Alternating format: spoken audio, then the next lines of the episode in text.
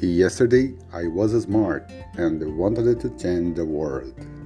Today I am wise because I learned that I need to move first.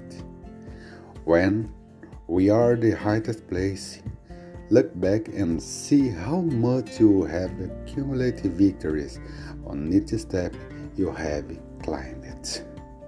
Ontem eu era inteligente e queria mudar o mundo.